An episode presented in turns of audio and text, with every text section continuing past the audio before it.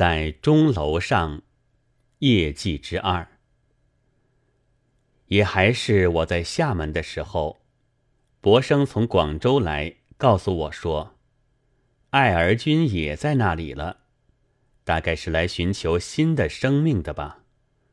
曾经写了一封长信给 K 委员，说明自己的过去和将来的志望。你知道有一个叫爱儿的吗？他写了一封长信给我，我没有看完。其实，这种文学家的样子写长信就是反革命的。有一天，K 委员对博生说：“又有一天，博生又告诉了艾儿。艾儿跳起来道：‘怎么，怎么说我是反革命的呢？’”厦门还正是和暖的深秋，野石榴开在山中，黄的花不知道叫什么名字，开在楼下。我在用花岗石墙包围着的楼屋里，听到这个小小的故事。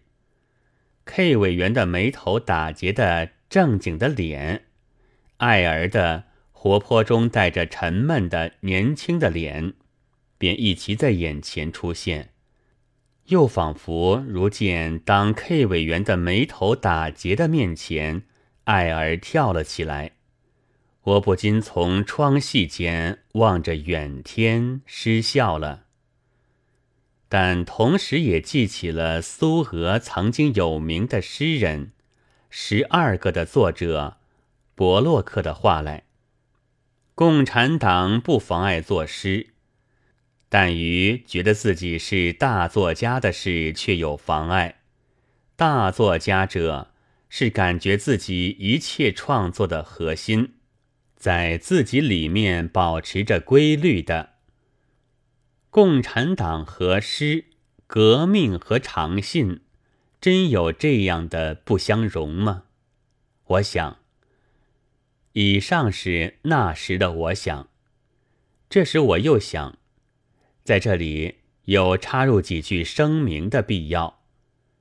我不过说是变革和文艺之不相容，并非在暗示那时的广州政府是共产政府或委员是共产党。这些事我一点不知道。只有若干已经正法的人们，至今不听见有人鸣冤或冤魂诉苦。想来一定是真的共产党吧。至于有一些，则一时虽然从一方面得到了这样的嗜好，但后来两方相见，杯酒言欢，就明白先前都是误解，其实是本来可以合作的。必要已毕，于是放心回到本题。却说爱儿君不久也给了我一封信，通知我已经有了工作了。信不甚长，大约还有被冤为反革命的余痛吧。但又发出牢骚来：一，给他坐在饭锅旁边，无聊的很；二，有一回正在按风琴，一个莫不相识的女郎来送给他一包点心。就弄得他神经过敏，以为北方女子太死板，而南方女子太活泼，不禁感慨系之矣了。关于第一点，我在《秋文围攻》中所写的回信中置之不答。夫面前无饭锅而觉得无聊，觉得苦痛，人之常情也。现在已见饭锅。还要无聊，则明明是发了革命热。老实说，远地方在革命，不相识的人们在革命，我是的确有点高兴听的。然而，没有法子，索性老实说吧。如果我的身边革起命来，或者我所熟识的人去革命，我就没有这么高兴听。有人说我应该拼命去革命，我自然不敢不以为然。但如果叫我静静的坐下，调给我一杯罐头牛奶喝，我往往更感激。但是倘说你就死心塌地的从饭锅里装饭吃吧，那是不像样的。然而叫他离开饭锅去拼命，却又说不出口，因为爱儿是我的极熟的熟人。于是只好习用先传的古法，装聋作哑。只知不问不闻之列，只对于第二点加以猛烈的教诫。大致是说他死板和活泼，既然都不赞成，即等于主张女性应该不死不活，那是万分不对的。约略一个多月之后，我抱着和爱儿一类的梦，到了广州。在饭锅旁边坐下时，他早已不在那里了。也许竟并没有接到我的信。我住的是中山大学中最中央而最高的处所，通称大钟楼。一月之后，听得一个戴瓜皮小帽的秘书说，才知道这是最优待的住所，非主任之流是不准住的。但后来我一搬出，又听说就给一位办事员住进去了，莫名其妙。不过当我住在那里的时候，总还是非主任之流及不准住的地方，所以直到知道办事员搬进去了的那天为止，我总是常常又感激又惭愧。然而，这优待室却并非容易居住的所在，至少的缺点是不很能够睡觉的。一到夜间，便有十多匹，也许二十来匹吧，我不能知道确数。老鼠出现，驰骋文坛，什么都不管，只要可吃的他就吃，并且能开盒子盖。在中山大学里，非主任之流及不准住的楼上的老鼠，仿佛也特别聪明似的。我在别地方未曾遇到过。到清晨呢，就有工友们大声唱歌，我所不懂的歌。白天来访的本省的青年，却大抵怀着非常的好意的。有几个热心于改革的，还希望我对于广州的缺点加以激烈的攻击。这热诚很使我感动，但我终于说是还未熟悉本地的情形，而且已经革命，觉得无甚可以攻击之处，轻轻的推却了。那当然要使他们很失望的。过了几天。施一军就在《新时代》上说：“我们中几个很不以他这句话为然。我们以为我们还有许多可骂的地方，我们正想骂骂自己。难道鲁迅先生竟看不出我们的缺点吗？其实呢，我的话一半是真的。我何尝不想了解广州，批评广州呢？”无奈楷字被供在大钟楼上以来，工友以我为教授，学生以我为先生，广州人以我为外江老，孤节特例，无从考察。而最大的阻碍则是言语。直到我离开广州的时候止，我所知道的言语，除一二三四等数目外，只有一句。凡有外江老，几乎无不因为特别而记住的“统统”，和一句“凡有学习异地言语者，几乎无不最容易学得而记住的骂人话”而已。这两句有时也有用。那时我已经搬在白云路玉屋里的时候了。有一天，警察捉住了一个窃取电灯的偷儿。那管屋的陈公便跟着一面骂一面打，骂了一大套，而我从中只听懂了这两句，然而似乎已经全懂得。心里想，他所说的，大约是因为屋外的电灯几乎统统被他偷去，所以要骂人了。于是就仿佛解决了一件大问题似的，即刻安心归坐，自取再编我的唐宋传奇集。但究竟不知道是否真如此，私自推测是无妨的。倘若据以论广州，却未免太鲁莽吧。但虽只这两句，我却发现了吴师太炎先生的错处了。记得先生在日本给我们讲文字学时，曾说《山海经》上“齐州在尾上的“尾”。是女性生殖器，在古语至今还留存在广东，读若“挑”，故“挑黑”二字当写作“周系”，名词在前，动词在后的。我不记得他后来可曾将此说记在新方言里，但由今观之。则周乃动词，非名词也。至于我说无甚可以攻击之处的话，那可的确是虚言。其实是那时我与广州无爱憎，因而也就无心期，无褒贬。我抱着梦幻而来，一遇实际，便被从梦境放逐了。不过剩下些所墨。我觉得广州究竟是中国的一部分，虽然奇异的花朵、特别的语言可以淆乱游子的耳目，但实际是和我所走过的别处都差不多的。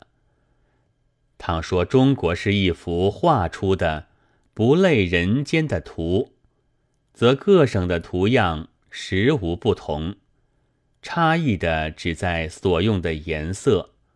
黄河以北的几省是黄色和灰色画的，江浙是淡墨和淡绿，厦门是淡红和灰色，广州是深绿和深红。我那时觉得似乎其实未曾游行，所以也没有特别的骂力之词。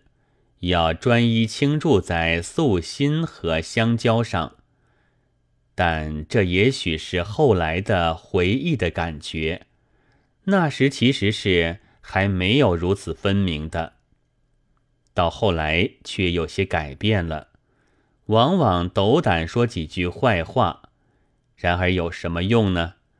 在一处演讲时，我说广东的人民并无力量，所以。这里可以做革命的策源地，也可以做反革命的策源地。当译成广东话时，我觉得这几句话似乎被删掉了。给一处做文章时，我说青天白日旗差远去，信徒一定加多。但有如大圣佛教一般，待到居士也算佛子的时候。往往戒律荡然，不知道是佛教的红通还是佛教的败坏。然而终于没有印出，不知所往了。广东的花果在外江老的眼里，自然依然是奇特的。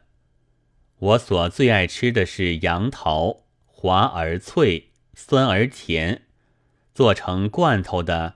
完全失去了本味。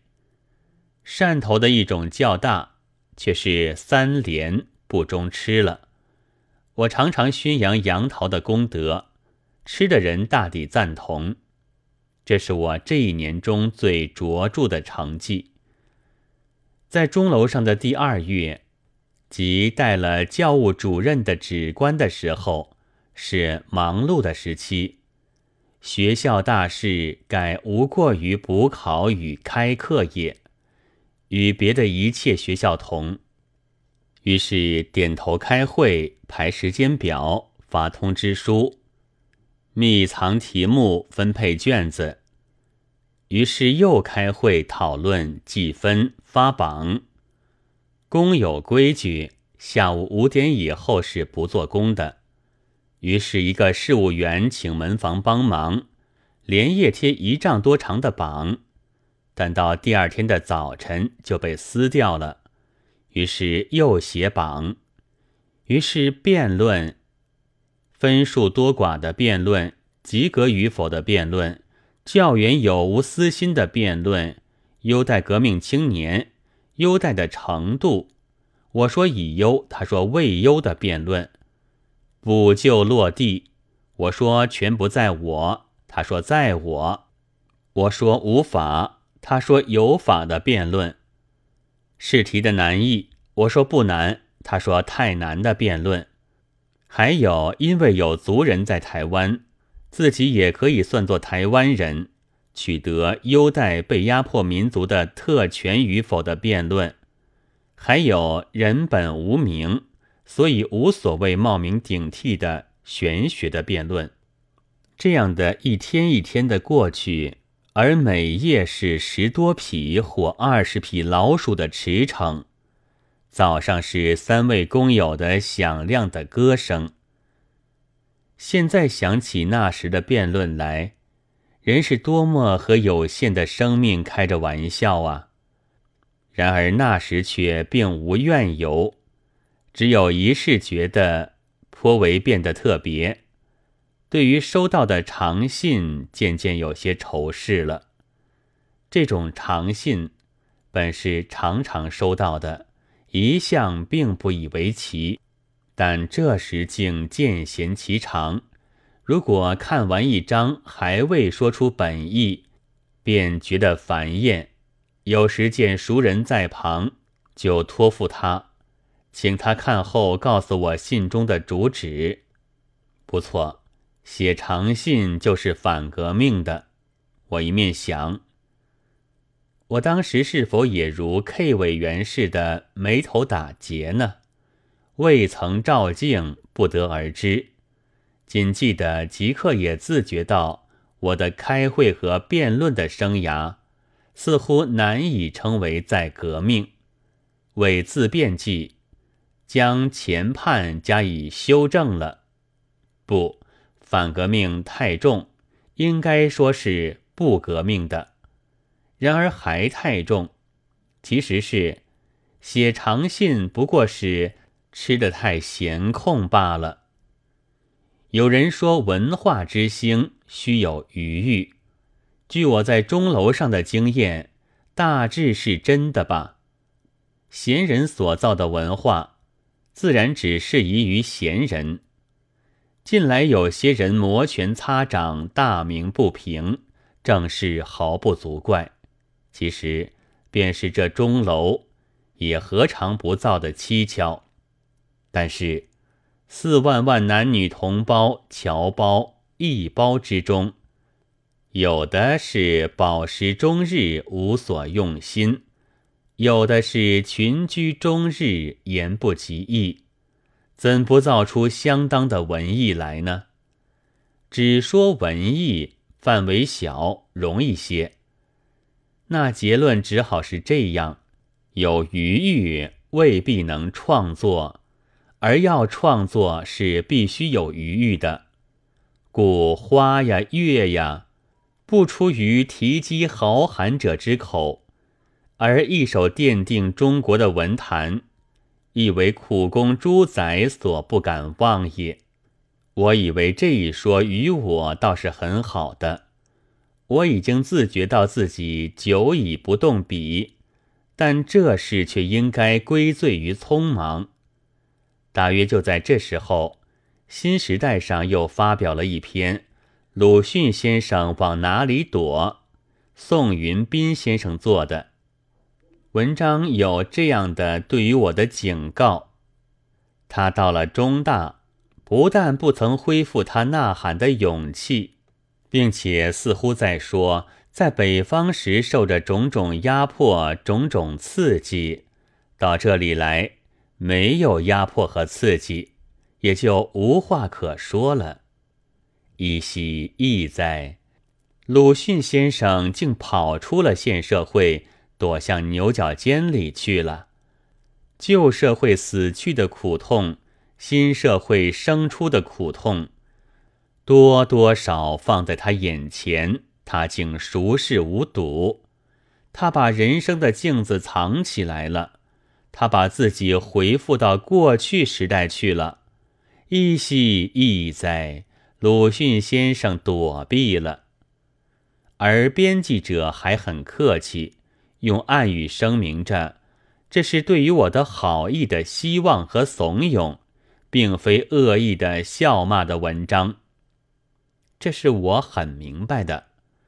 记得看见时颇为感动，因此也曾想，如上文所说的那样，写一点东西，声明我虽不呐喊，却正在辩论和开会。有时一天只吃一顿饭，有时只吃一条鱼，也还未失掉了勇气。在钟楼上就是预定的题目，然而一则是。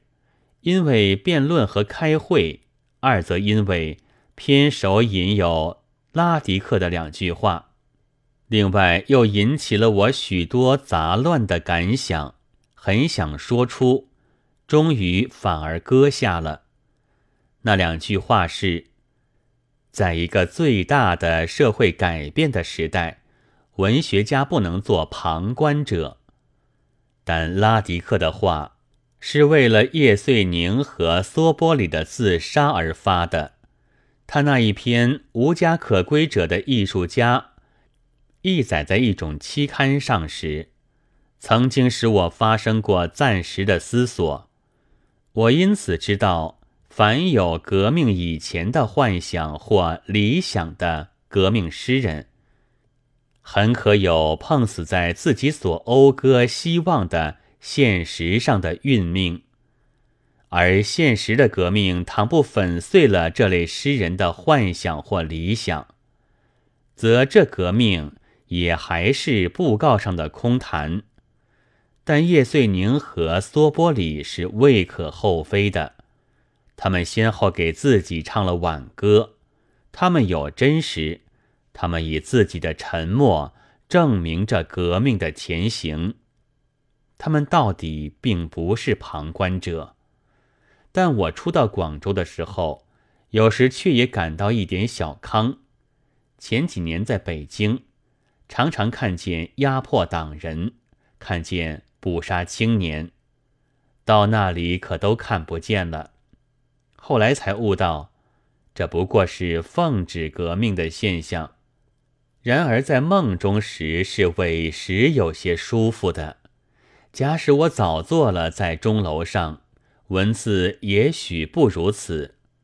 无奈已经到了现在，又经过目睹打倒反革命的事实，纯然的那时的心情实在无从追涉了。